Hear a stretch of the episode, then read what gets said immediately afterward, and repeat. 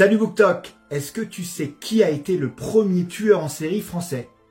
Alors est-ce que tu sais quand a été utilisé le terme serial killer pour la première fois? Non? Alors bienvenue dans la Minute de Crime Je te donne 5 faits sur les serial killers pour briller en société. Et tu vas voir, le quatrième est incroyable. Allez c'est parti, générique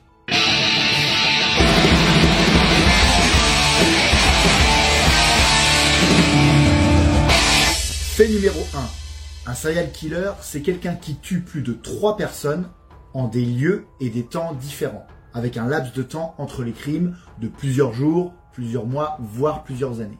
C'est pour faire la différence avec l'appellation tueur de masse, qui est là une personne qui va tuer plus de 4 personnes en un même lieu et pour un même événement. C'est le cas d'un terroriste par exemple.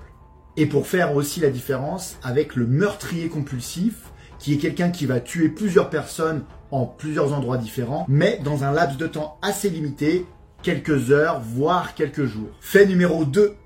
Le terme serial killer a été créé par un agent du FBI dans les années 70 qui s'appelle Robert Ressler. Et ce terme a été utilisé pour la toute première fois lors du procès de Ted Bundy, le fameux serial killer américain. Fait numéro 3. Le serial killer qui a fait le plus de victimes est un Colombien qui s'appelle Luis Garavito.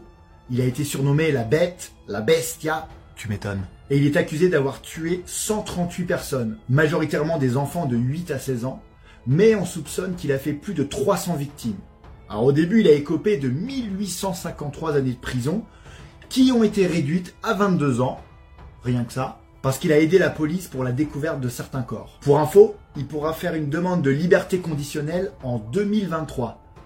Alors un conseil, si tu veux voyager en Colombie, c'est cette année en 2022. Après, fait numéro 4, selon une statistique tout à fait sérieuse, une personne peut croiser la route de 36 serial killers durant toute sa vie. Fait numéro 5, le tout premier serial killer français est un type du nom de Martin Dumollard. Il agressait des domestiques, donc que des femmes, dans la région de Lyon dans les années 1850. Il a fait 12 victimes, dont 3 assassinats, et il a été guillotiné en 1862. Allez, un petit bonus pour la route. Fait numéro 6.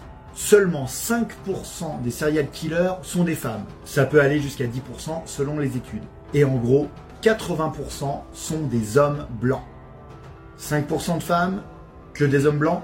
Je te laisse réfléchir.